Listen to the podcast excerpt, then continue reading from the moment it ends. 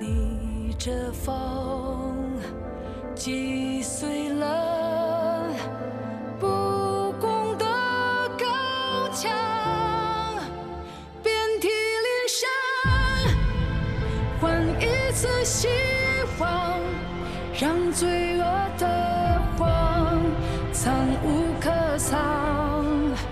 谁能支配？凭什么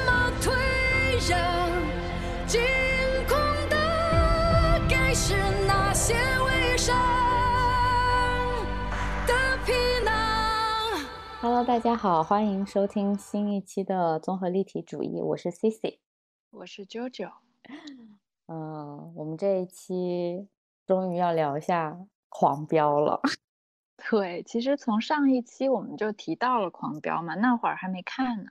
对，然后结果没想到，即使到了它播完的那一刻之后，发现它的热度一直还没有下来。是我甚至还在不断的向我的周围朋友、同事安利。对，就是，而且我们其实也是花了很短的时间就把整部剧都刷完了嘛，就非常快，三四天吧。嗯，三四天吗？我应该更短，我应该好像就是两天左右吧，两三天。哦，对，它确实是一个非常让人马上就很能投入进去，一直在狂刷的那种类型的剧。对，就跟它的名字一样，狂飙。对，那所以我们今天就想来聊一聊关于我们看了这个之后的一些感受跟想法。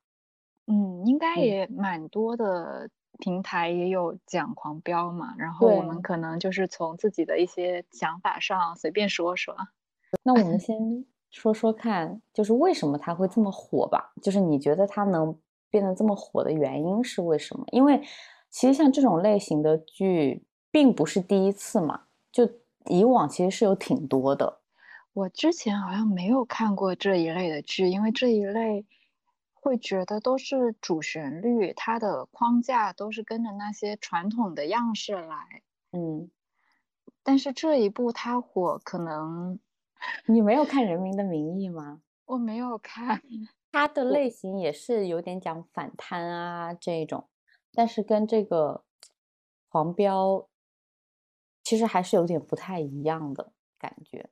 嗯，可能这么说来的话，我会觉得这部剧火，就是像它里面的那些人物都立得住，都特真实。哦，对，就首先他们演技都很好嘛，就你会感觉好像里面的人物每一个都有每一个的特点，就他们不是一个重复的那种，而且里面剧中的人物就是都有很多面性，它不是一个单一的呈现。嗯，这就是你看那些反派，你一刚开始看，你可能以为反派就是唐小龙、唐小虎那种街霸，谁能想得到他身后还有未来一个大佬？对，而且你会发现，你说的唐小虎或者唐小龙，他们身上好像也不是那种单纯的恶的那种感觉，就是好像有一些点，他也是可以说善良吗？或者是什么，也是有这样的一个部分在的。这可能就是人物吧，多面性，它的层次很丰富。你看他们也有兄弟亲情啊，就涉及到各种兄弟情、义气，各种事也是还是有良善的那一部分。对，但是总体来嗯说，可能就是后期逐渐的猖狂。火的原因可能就是这些吧，就是演员又很好，然后剧本的每一个人物他又很立体，然后再加上他放的这个时间，就是一种全民都可以沉浸下来去看剧的一个时间。那你要这么说，真的是好的时间点，就是刚开放了一堆的好的作品，然后又值过年时期，对，然后这部剧好像又没有一个很强的观众群体，就好像是一个老少少皆宜的，对。你要这么说，真的呢，我从来没有想象过，我有一天会跟我妈一起坐在电视前。然后看这样的一部剧，对吧？对，她以前看剧，我特别看不上，嗯，都是什么泰国的爱情。但是现在跟我妈，就是她比我看的还认真。是吧？而且还可以讨论，互相讨论。对，那我们来讲一讲这部剧的背景吧。嗯，还有你的观影感受。这部背景它不是整一部片子跨度也有好几个阶段嘛，就是从年轻到老，嗯，几十年这么个过程。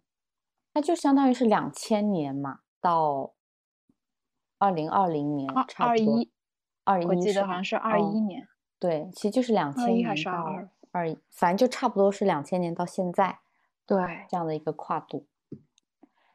是我觉得它也很像，当然我也是看那种什么，就是那种城市的野史啊，或者是什么的，就它也很像那种以前八九十年代的时候，就是我们会听到的一些那种，就是就可能有一些城市当中那种黑老大的形象，或者就是两千年初那种有很多，对，就是它不是那个地方。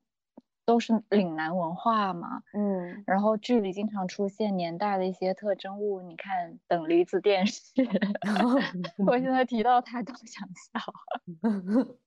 它的整一个时代变迁也体现在里面剧里的一些象征物上，就是你看以前的家用彩电过渡到等离子电视，然后还有一些什么公共电话亭、小灵通。哦，对，是的。小灵通我以前还用过呢，哎，我也用过 小灵通，哎，对啊，就是是一个时代的，对，好像也就是我们差不多小学的时候吧，就差不多是零一零二年，对，差不多，最多也就是我初一初二的那会儿，可能还是小灵通，而且我感觉那个时候是社会的法规还是社会的法律，好像大家的意识都不是特别强的时候，就那个时候很容易形成那种地痞流氓。就会有一个小帮派，一个小帮派，然后它慢慢扩大，它甚至可能都可以超过一些地方的公权的那种感觉。因为那会儿你看，像是他的整个背景，它不是在广，相当于是落在广东这一块地区，然后当时偏古惑仔是吧？嗯，还可能还不到那吧，但是里面的人物那些形象，花衬衫确实也受到这些影响。哦，对，我觉得就是那种时候的那种残留物，而且。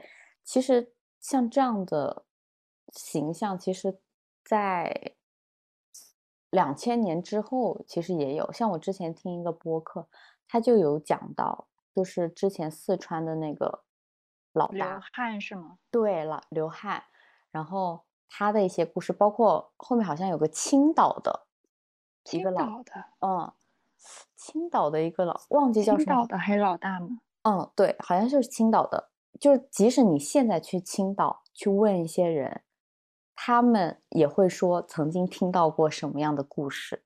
就他变成你知道一个，虽然他已经被那个处决了嘛，哦，但是你会发现这些人真的就变成这个城市某一段历史当中的一段小历史，挺有意思的。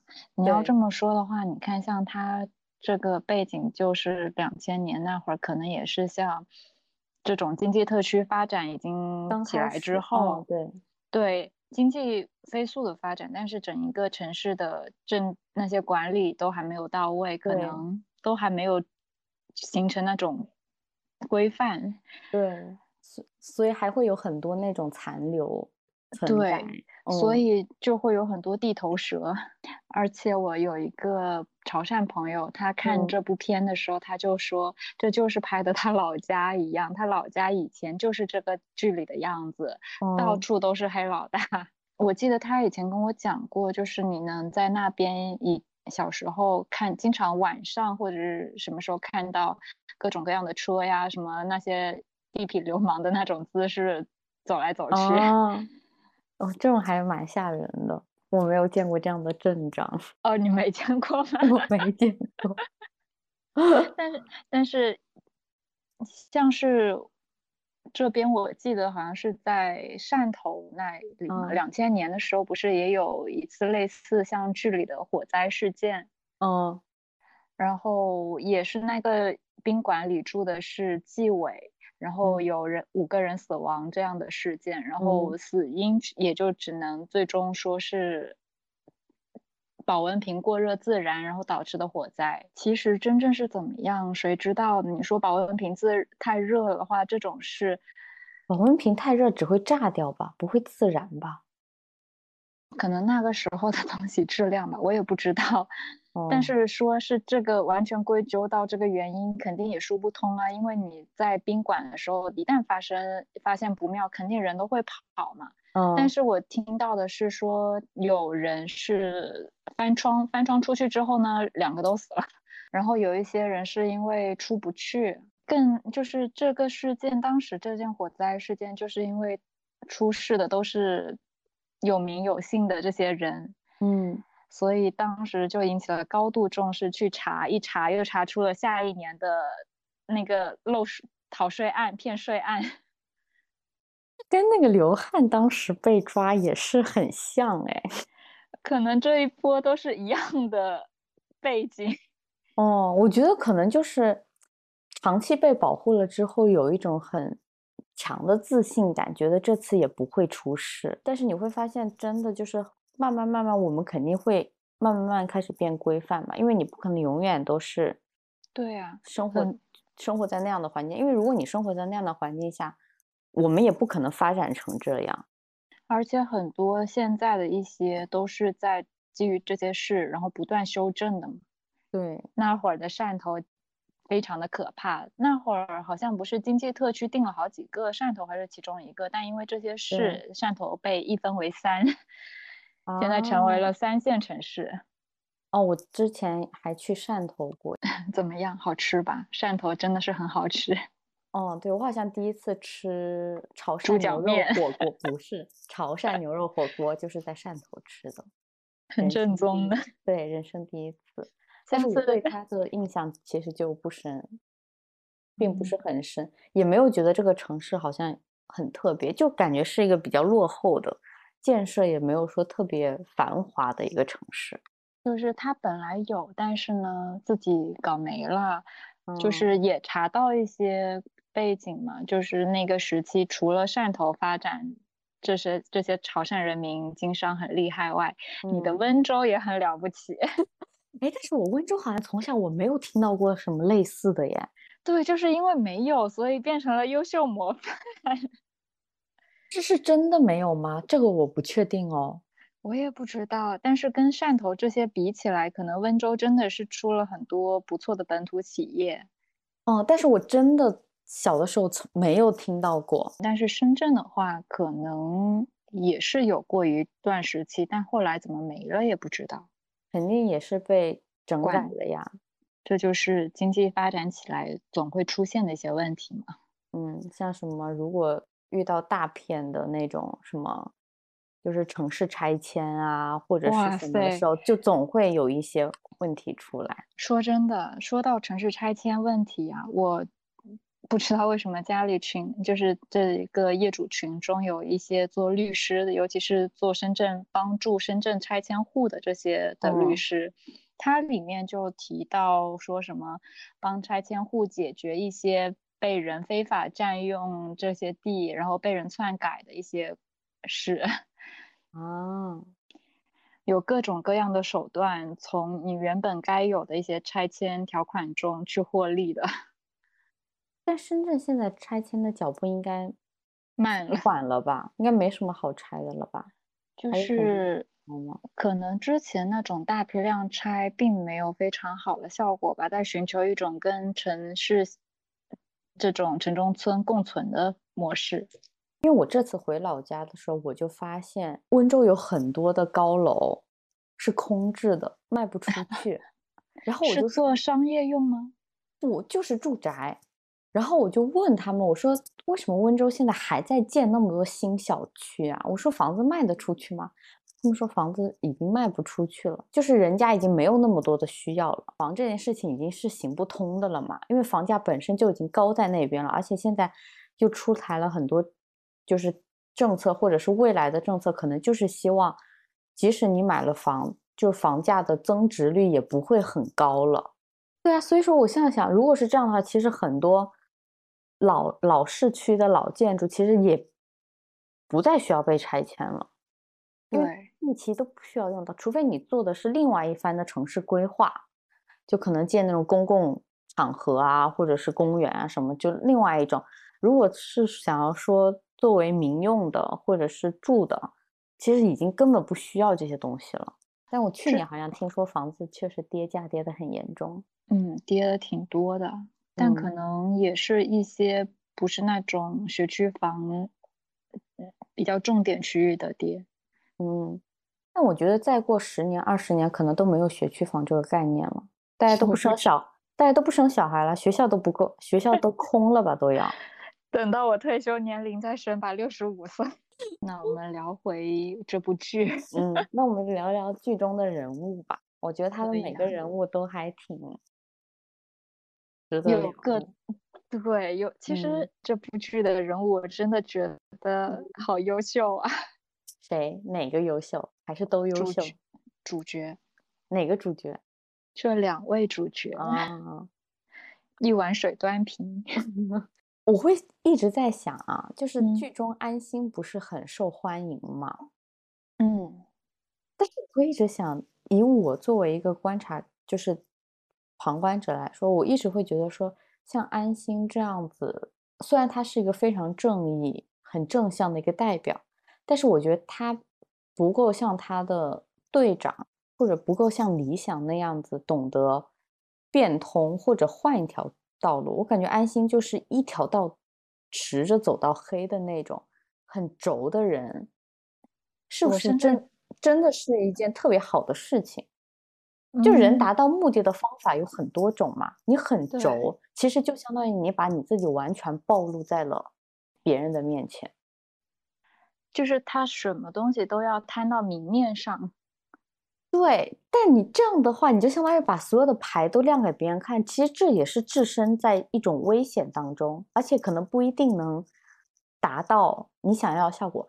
他，我觉得他能活到最后一集，我觉得很大的一部分原因是因为他曾经给了高启强，对高启强就是很不一样的帮助，或者是真的是在高启强非常低谷的时候。拉过他，所以我觉得他能活到。如果放到现实中，我觉得他早就被杀了。对他能活到后面，一方面不是因为他的背景嘛，他的那个安啊安副局长的背景，然后让他先能活下来。等到后面，就是他对各种黑老大、最老莫这些人去做了一些善意，让他又活下来。对，但是我觉得这个东西在现实中不一定会真的合理，所以我觉得他其实都已经不像是一个真正的人，他是一个符号，这部剧需要的一个这样的角色。他哦，我懂了，就是这个安心倒下了，可能会出现另外一个安心，就像他的徒弟一样。对，嗯。可能我也不知道，就是，但我觉得张译在演这个角色的时候，其实把握的东西细节还挺细腻的，不然这个角色可能换一个人演更讨厌是吧？对，非常讨厌。对，因为我就听到过很多女女生的评价，就说她不明白为什么张译在这部剧中的这个角色。在剧里面会有这么多人喜欢。她说，她作为一个女生，她就不会喜欢一个这么轴的男生。我觉得，你作为这种感情上来说，你肯定不会喜欢这样子的人。像他剧中的无论哪一个个有好感的高启兰呀、孟玉呀，甚至可能包括小五吧，嗯，你要说他能跟他们在一起吗？其实都不可能。嗯，但是我们感觉会看到后面。喜欢安心这个角色，无非就是觉得他整一部剧都是这样的一个形象，他就是从始至终，他就是正，嗯，就是正义嘛。你看着他就会觉得有他在，好像这件事就是稳的。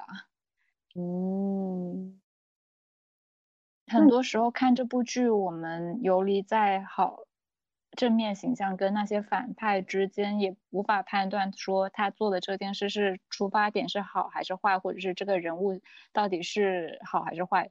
但是呢，你看着安心，他就能直接给你一个说啊，在这么些混乱里面，他就是一个他一定哦，他就是一直好的，就是你看到他，你不需要有怀疑，因为我们在这在看这部剧的过程中，其实你会猜每一个人他到底在这个时候是好的是坏的，因为你会发现。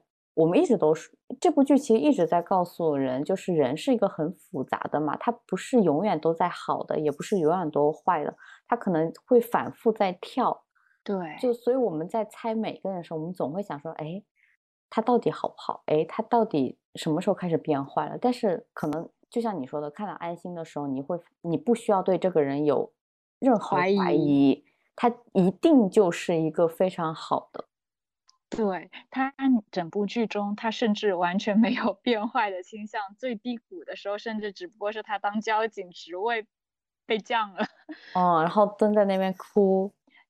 但那会儿他看着他在那哭，你都知道，嗯，他是一个善良的人。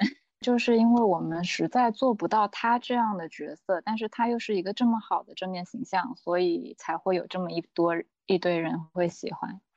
对，我觉得如果真的是现实中的人，可能更会像他的师傅或者像理想这样的存在。他的，对他周围都是人，就是他不是。对，就是你没办法说别人就是坏的，但是每个人可能，他们所有人都想扳倒这样的势力嘛。但是你要知道，你的力量是很有限的，所以有些人可能就会用一种很巧劲的方法。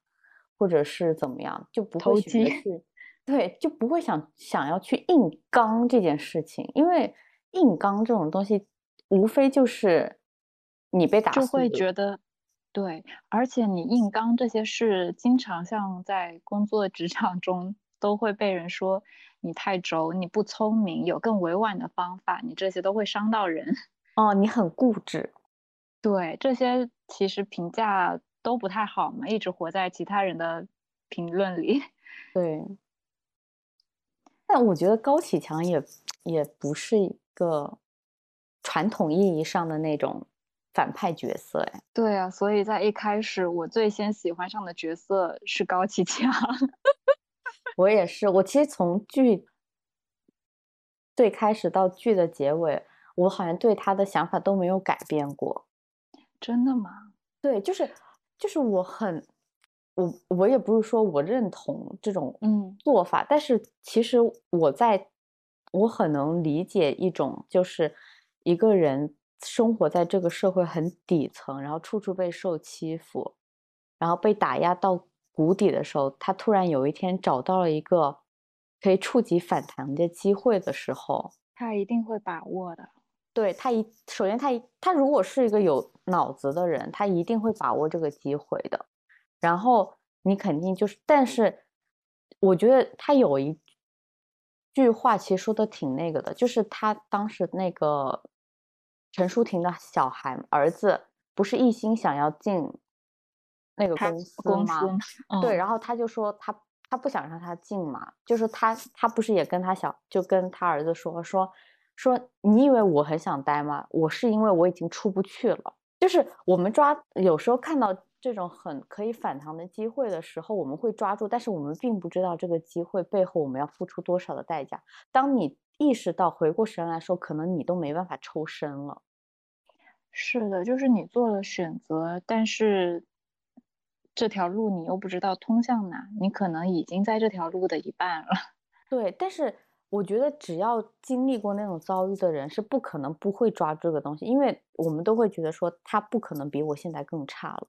经常很多的时候只能看到眼前嘛，在眼前这种时候你看不到更远的，你只能知道我如果做了这一步选择，可能对我当下是能够解决我现在目遇到的问题。对，而且我还听，而且从这里我就想到，我今年过年的时候回家嘛。然后他们突然有一天吃饭的时候就聊了聊起了一件案子，然后我当时我都不知道，年前年就二十八、二十九的时候好像发生的吧，在温州，是什么呀？就是也是一个村子里面发生的一起命案，就是一个男的，好像是他们家的，是在一个村里面嘛，就农村家的那种地地宅呀，或者地基，被那个村支书吧，反正就是村里的干部两家人长期霸占，哇，不还给他。然后结果后面他就一直写上访信，写什么都没有得到回应嘛。然后最后他好像被莫名其妙的送去了精神病院，就住到精神病院了。结果后面就是可能就在这种过程中吧，就是这个村民的父母也就相继离世了嘛。然后他的老婆相当于妻离子散了这个家，嗯，就最后这个家只剩下他一个人。后来两就在精神病院住了两年之后，他又。被放出来了，他又开始好像就是也写上访信，什么还没有得到回任何回应，然后最后他就是在年二十八、二十九的时候，他就把那两家人六个人全杀了。我当下我听到的时候，我真的我想到两两个字，就是我觉得这六个人他有活该的成分。嗯，肯定是有。对，而且就是如果一个精神正常的人，他怎么会莫名其妙的被送到精神病院去？他但是他被送进去的时候，到底是好的还是坏的？而且我们国家不是有一个法律，就是精神病院是免责的嘛？嗯，那如果照你这么说的话，你们当时把他送进去，那他们现在又把你杀了，他不需要任何责任了。对，对，所以就是你有一种搬起石头砸了自己的脚感觉，就是他也会让我想到，就是无论什么时候。对，而且就是你也会想到，就无论什么时候都不要一味的去打压一个人，特别是你有权利的时候啊，就你，就你真的会遭到反噬的。对，这些都是种下的恶果。你说到这个，就总觉得很像莽村里的那几个人，对，会。有那种嘴脸，对，就你虽然会觉得就是杀人这件事肯定不对嘛，但是你要想想看，他不是没有想过其他的办法，而是没有办法。对，而是就是你说村很小，但是正是因为它的小，而且村支书又是村民选举的，他不是什么就是省里任命的或者什么什么地方任命，他其实有一种裙带的关系。或者有一种你知道，就是小地方的那种利益的关系所在，因为他只是平民推推选出来嘛，基层嘛，对，所以你会发现，虽然他很小，但他的权力又很大，这种其实就很可怕了。对，就这种就是很可怕，就是他也没有任何的监管，就你说省就省干部是是领导。他至少有就是权衡利弊，或者是有各方监督嘛。但那种地方你又感觉像是一种家族式的那种，而且有些村子一个村都是一个姓，是全是亲戚或者邻邻里，就这种关系真的就一手遮天。如果他想要压住一件事情的话，他是完全做得到的。对他，你看他写了这么多年的上访信，从来没有得到回应，为什么？我相信那些信就根本没有被送出去过吧。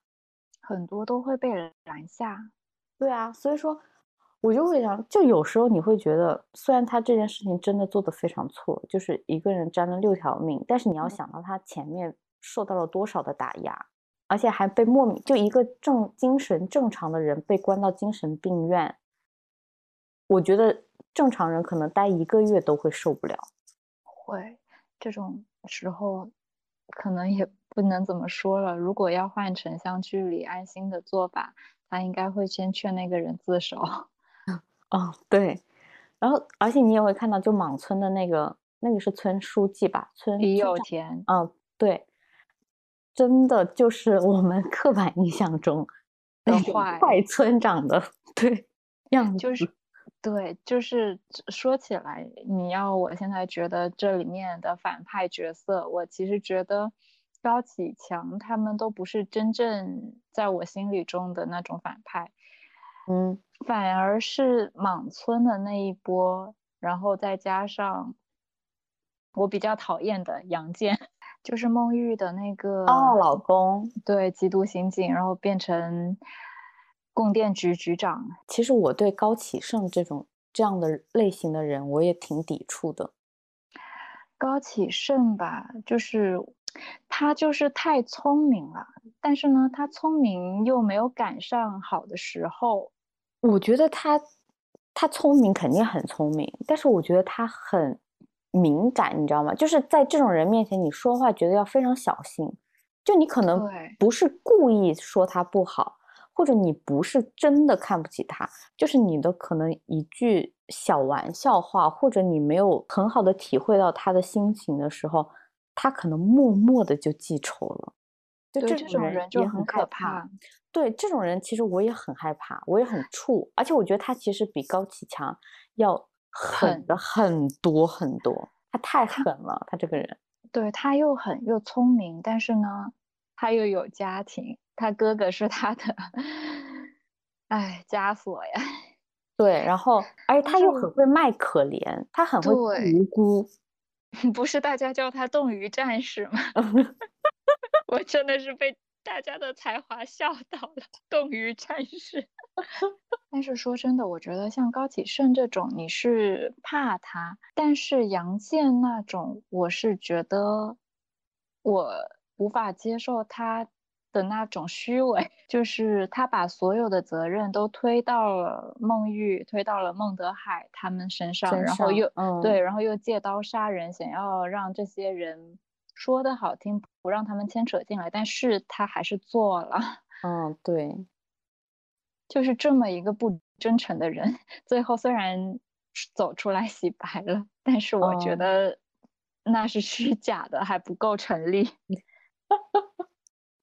虽然他们认就是认栽的，就是也不是认栽，就他们投降的那个片段，其实我看的也有一点觉得有些许立不住了，戏剧戏剧效果吗？对，就是太戏剧效果了，就是我觉得可能也有点不太。立得住，但是我觉得这可能是一个很美好的想法。嗯，这肯定是很美好的。他做缉毒刑警的那会儿，可能就是从这个点上触发了他的一些许正义感吧。但是从其他方面，他真的是一个虚伪的人了，又虚伪又利己。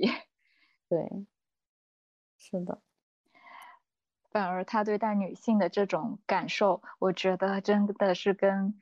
安心比起来差太多了，还不如大哥呢。大哥哄大嫂一套一套。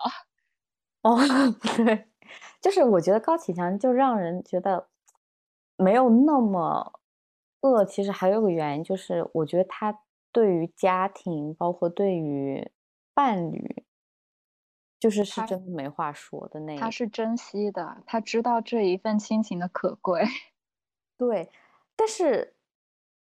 他把他对，就是整个剧把他塑造成了一个很专情的形象，然后包括最后大嫂去世了之后，他就完全变成一个无欲的人了的那种感觉，就是就是也蛮颠覆的，我觉得。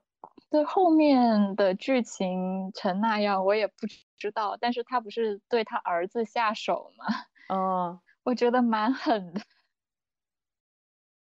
你怎么看待他对儿子下手这件事情啊？我其实有看到过一个说法，就是他那会儿不是已经被怀疑了嘛，在泥潭之中，嗯，然后他可能意识到自己很难洗干净了，这个罪肯定是背上了。但是呢，怎样去能让他的这一个家人影响是最小的？就可能是重伤他儿子，然后去让他儿子对他有恨，去举报他。对，有一个这种说法，但是我也不知道是不是。哦，但是我看到的好像是他女儿，就女儿也是另外一个。对，就是他想让老莫的女儿去举报他，因为他知道他肯定是逃不出去了。但是他两个孩子都举报他了。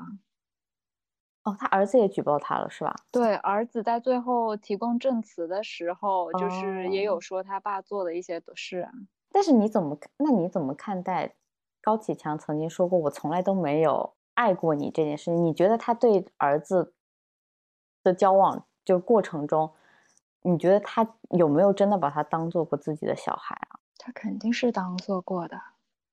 哦，你觉得他还是付出真心的，是不是？他肯定有真心，那么多年了，他能对他那个养女都能付出真心的话，对他儿嗯子肯定真心比他们还要多呀。那你怎么看待他不生小孩啊？他跟大嫂之间没有小孩这件事？我觉得他就是觉得自己的这一份已经在泥潭中，他不能再多一个了，啊，因为他都阻止儿子进入建工集团，那他再多一个牵其实是在保绊的话，护他，是不是？是他自己已经很难掌控了。嗯，我不知道，我都是猜的啊。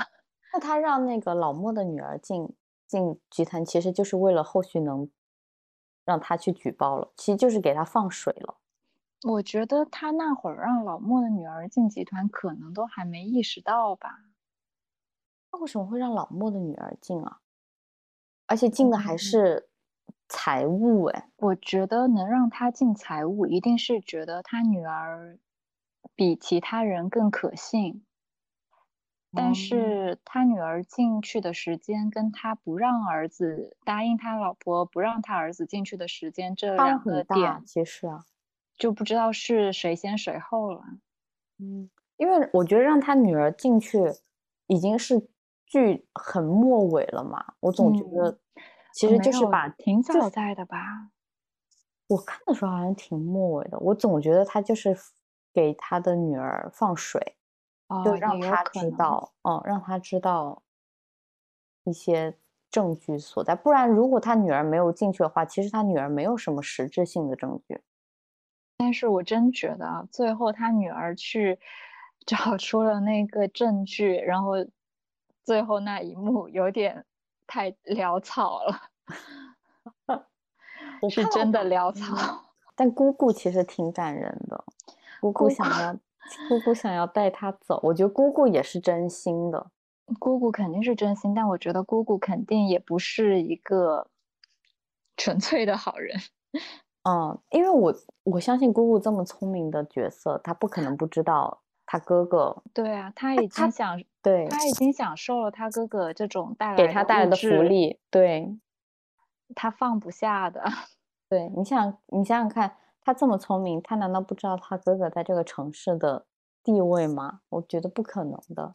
正常的人都会怀疑，为什么以前是那样的日子，但一下子就变成了这样。对，而且为什么就是金海一半是姓高，一半是姓什么？梦，对，不可能没有人不知道这些东西的。所以说，我觉得他姑姑也是知道的。哎，那你怎么看大嫂这个角色？我觉得啊，大嫂，大嫂这位演员其实出场不太多嘛，但是嗯她给高启强倒是增添了更多的人性的色彩。哦，对，我我觉得也是，就让高启强其实更丰富了，看到对他更多的一面。但是大嫂本身其实也只是稍微展现了一下比较简单的人物个性。但我觉得大嫂其实很厉害，在这部剧里面。大嫂肯定啊，你看她从小跟在干爹旁边，她耳濡目染，那个沙场曾经就是她管理的。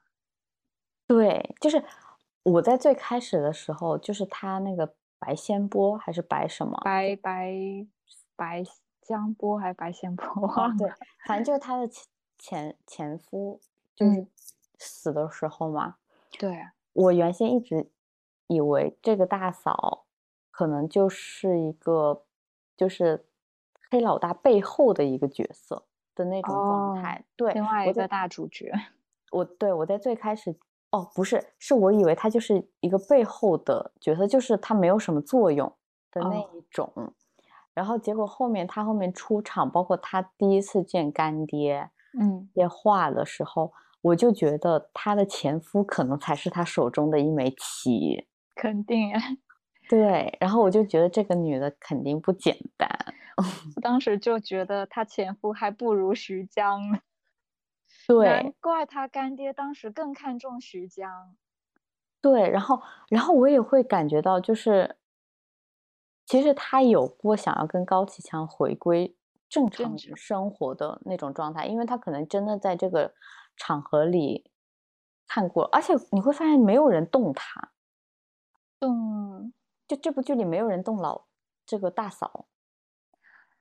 可毕竟他在金海的势力还是很深嘛。你说金海整个势力，其实说白了，一部分赵立东他惹他干嘛呢？他又没触犯到他利益。但是另外就是陈那个陈泰他们做主了。对，就好像他什么都没有出面，但他肯定什么里面都有一份儿，就是利益既得，他肯定都有份儿。但他又不是什么都出面，所以只能找一个那种香港来的这种形象角色去推动嘛。对，说真的，我还被徐江这个人物 深深的着迷。之前就是演搞笑啊，我没有看过他的，好像啊，你没有看过他的？他演的就那种配角，就是印象不深嘛。嗯，他演过好多搞笑片。但是他就是有，我觉得这这个剧徐江死后，他不是那么轻松了。为什么？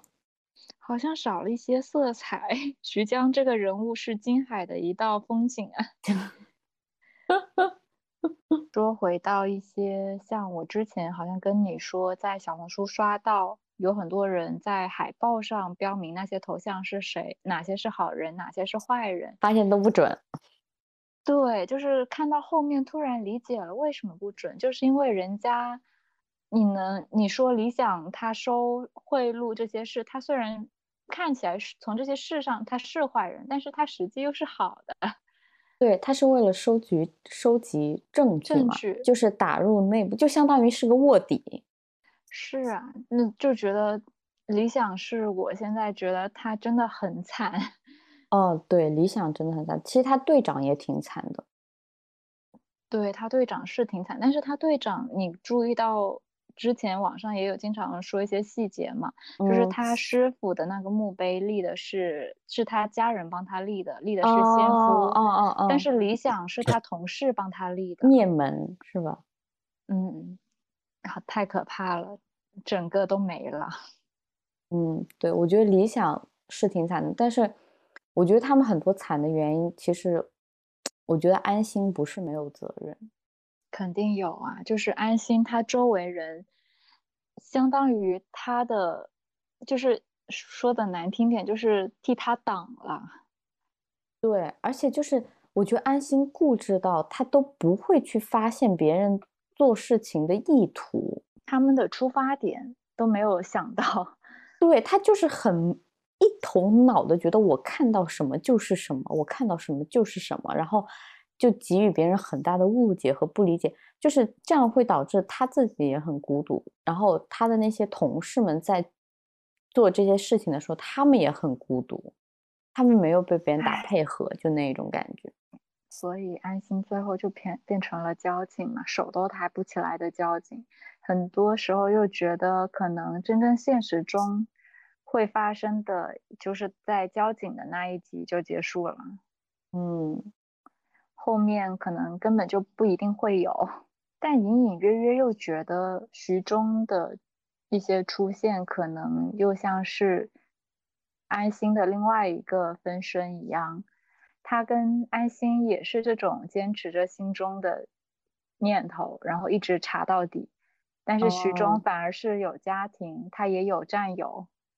嗯，但是徐忠他们代表的是一种说更有智慧吗？还是更有方法？那都是年纪型带来的呀。哦，或者我觉得也是性格使然吧。也许。哎，那最后我想问你一个问题。嗯，就是。你怎么就是很多人说这部剧它火了，它让一个所谓的反面角色火了，好像大家是不是开始就是宣扬一种不正确啊、不对的那种方向了？你怎么去看这件事情？就是我们以往的很多剧里面，不是都会让非常有正能量的人当主角嘛？就相当于现在。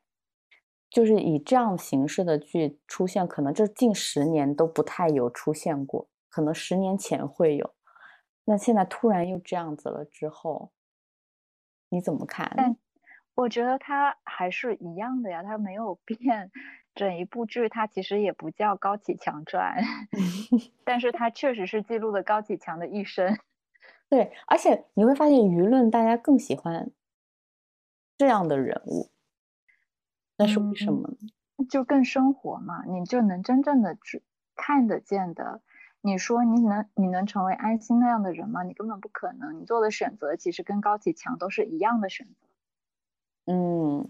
然后像是你说宣扬正向的一些主旋律的东西，这部剧其实到后面那些配音 就已经在努力的重新把这个道路搬回来了。然后像是在最后演员表的时候，领衔主演出现了两次，嗯，也是安心在前，高启强在后，然后还要分隔两段，就是这一些。我觉得这部剧拍的都很挣扎，嗯，我觉得可能大家哦，我觉得可能大家会对高启强这样的人会更有共鸣，或者是共振。就我觉得他更像是普通人，特别是他，特别是他曾经生活在菜市场那样的环境中，我觉得更像普通人。我觉得后面就是有一种。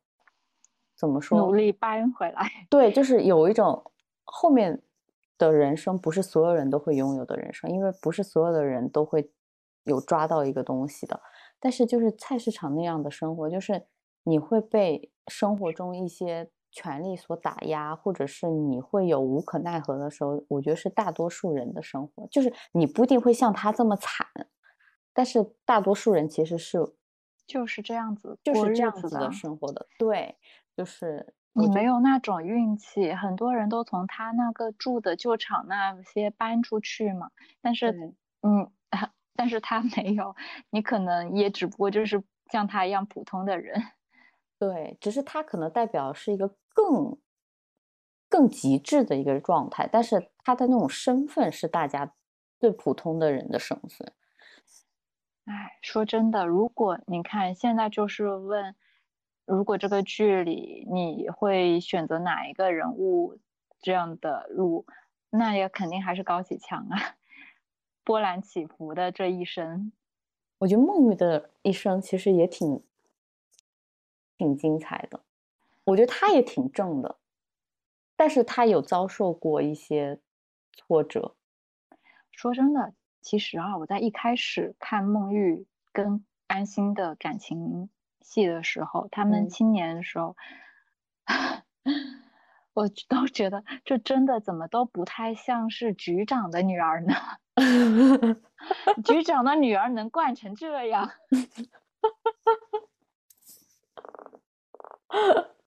可能老来得女吧。但是也能理解那种可能，就是他们家局长啊，然后安心啊，他们都太保护他了，然后哦对。能把他变成这种人，能让孟玉觉得跟在他们身边是最舒服、最自然的，然后就能有这一种任性的 点。对，而且他其实他也是一个整部剧贯穿下来都很正的人，是蛮正的。包括他写检举信啊，包括他干嘛干嘛，包括他后期发现她丈夫怎么样啊，或者是什么。哎，说起来不是。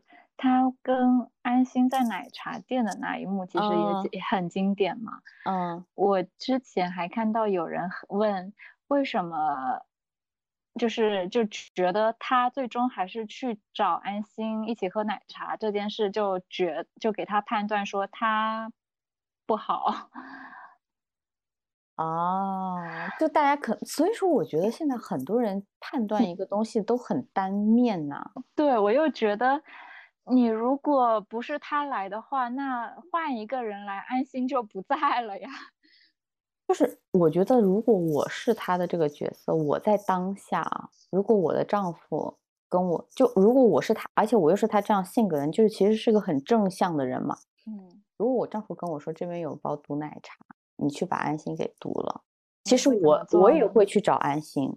对啊，我们都会去找，我会去找，但是我的选择我跟他一样，我会自己喝这个奶茶啊？是吗？对，我不会让安心喝。就是如果我就是他那样的角色，的背景的话，那我会去找安心，但是我不会下到任何一杯里面。嗯，所以我也不知道，如果孟玉没有给任何一杯里面下毒会怎么样，因为她丈夫嗯跑都跑了，管得着吗？嗯，但是安心其实那个时候就已经知道了呀，对吧？安心是知道，但是你看他杨建让他去给安心下毒嘛，孟玉其实一开始就没有打算给安心下毒，但是嗯这毒他下到自己杯子里有这个必要性吗？我觉得可能是不是他觉得有愧啊？他肯定也是啦，所以我的觉悟此有愧于她的丈夫。哦，你觉得是有愧于她丈夫啊？对啊，我觉得是啊。我觉得哦，但是我会觉得是说，我去答应丈夫去见安心这件事情，我觉得我就对得起他了。至于对得起谁？对得起丈夫，啊因为你让我去嘛，我就去。本来我可以拒绝不去嘛，嗯，但是我到底要不要去读安心？我觉得我要靠我的良知去做这个选择。但是你让我去这件事情，我已经做出来了。我替你做了，我觉得我就对得起你了。那你为那你觉得他为什么还要给自己下毒？所以我会觉得他肯定是有愧啊。愧谁呢？我觉得，我觉得他是不是有愧于他还是来了这件事吗？也不是？我觉得，我觉得这会不会是想的太太美好了？就是我会觉得是说，他一个这么正的人，他发现他的爸爸、她的老公都做这样的事情，然后他一个这么正的人，立不住，对，然后他又面对安心这么正的一个人，更有愧。我觉得他，我觉得是一种抬不起头嘛，或者是什么？也有可能，或者确实有可能，对就，觉得他实在没有想到他爸爸那么正。结果竟然出了这样的事情。是啊，那他怎么能独善其身？对他对于父亲的一个这么正义的形象，在他心中的这种打破、肯定，是很重的。我对我觉得他是很，我觉得其实是很重的。就你想想看，他对他父亲相当于三十年来的这种判断，全部毁于一旦了。包括他的枕边人，原来是个这样的人。但他这样子的话，你说这么多年来，他真的一点都不知道吗？他也许知道，但他选择不说，所以他也是有责任的。我觉得他不一定不知，我觉得他不一定知道，哎，真的吗？可能啊，因为你看他们家也没有变得非常富啊。但我但是我会更倾向于她可能真的并不是那么清楚。我觉得有可能她就是对她的丈夫跟父亲特太信信任任了，对，不觉得会，特别是她爸爸，我觉得她不觉得她爸爸会做出这样的事情来。也是吧。哦，所以我觉得会很颠覆。我觉得所以也真的觉得孟家这几个真的没有一个能够像高启强的弟弟那种能够帮他做各种事的。嗯，但我觉得不是很多人会在那个孟德海旁边打个叉嘛，但是我觉得他也不是所谓的坏人。嗯，这怎么说呢？如果按照现在配音的来看，孟德海其实只不过是知道杨建在利用他的那种关系去私下受贿，嗯，对，但是这一部分的责任也被孟德海自己去担了，就觉得嗯。出是以家为单位出事的，那他嗯。肯定也难独善其身，他有责任。对他自己写了那个吗，但是好像说原著里还是原剧里的话，嗯。孟德海是知道的，并且是有意偏袒。嗯，毕竟是自己的女婿，对，借着他的名头去办事，你说他能真不知道吗？嗯，对，肯定怎么样都会被别人打声招呼吧。是啊，嗯，现在也是属于那种，就是看到了安心，我就真的很安心。啊，我看到安心，有时候我觉得很糟心哎。那你看到强哥更安心吗？强哥确实，是有魅力了。我能相信，我能感受到为什么很多女生会喜欢强哥。是的，强哥确实是很有魅力。哎，但是你这么说的话，张颂文其实他真实的生活中也有一个很被人称赞的，就是他真的很重情，就包括他的那个去世了的经纪人。对，我也看到了他的故事。对，我觉得真的还是挺感人的。是，嗯，你记得那个瓜吗？就是原本安心这个角色是让杨洋来演，我知道，就排序嘛。然后当时他们有说张译原先要演的是高启强。嗯嗯，我觉得张颂文演高启强这个角色真的就是缘分，他演出了自己的味道。对，而且你会想到，如果是花衬衫或者是什么的话。穿在张译的身上好像就是有点怪怪的，但是穿在张颂文的身上就非常的搭。其实后来看了一些张译的其他的剧跟电影，觉得张译能演出高启强这个角色，但是张颂文能把高启强这个角色演得更好。哦，对，而且。我不确定张颂文能不能演好安心这个角色，不能，我真不能。对，你看张译的脸，你就会觉得这个人就是轴，但是张颂文你会觉得这个人是痞，是它更软一点，看起来。哦，对对对对对，所以说我觉得就是每个人刚好搭到了自己比较合适的位置上，是。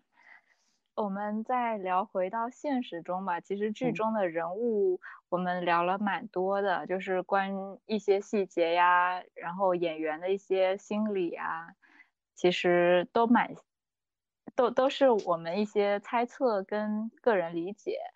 然后说回到一些现实上吧，就是今年好像也会上很多张译的新的剧跟电影，然后张颂文其实也有一些，也有。在准备上的，嗯，啊，是在拍吗？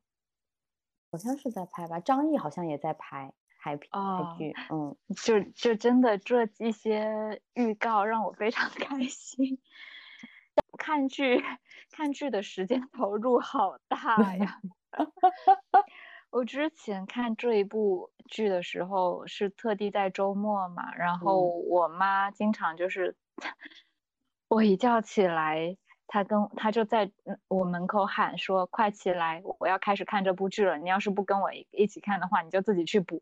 ”早上九点半还是十点的样子，天呐，然后就努力爬起来看，然后看到中午的时候，我撑不住了，对我妈说：“我们能不能歇一会儿？我有点累。”她说：“不行，我今天要看完，这是任务。”那我们这期也聊了挺多啦。对，聊了非常的久。那其实剧里的安心是整个金海的白月光嘛，然后现在也成了很多网民的白月光。张颂文呢，也靠这一部剧火了起来。好的演员总是会被看见。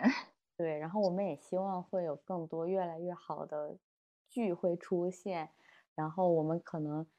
如果将来又碰到一个非常好的剧，或者是非常好的电影，我们也会把我们的想法跟大家去聊。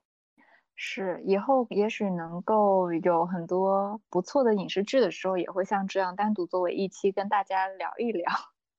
对，顺便再说一个有意思的，你看到 AI 换脸了吗？真的是吓人！高启强成为孔雀公主的那一幕，我实在是太恐怖。了，嗯，哎，好啦，我们今天就到这儿啦，我们下期再见拜拜。拜拜。只有你的迁就能见我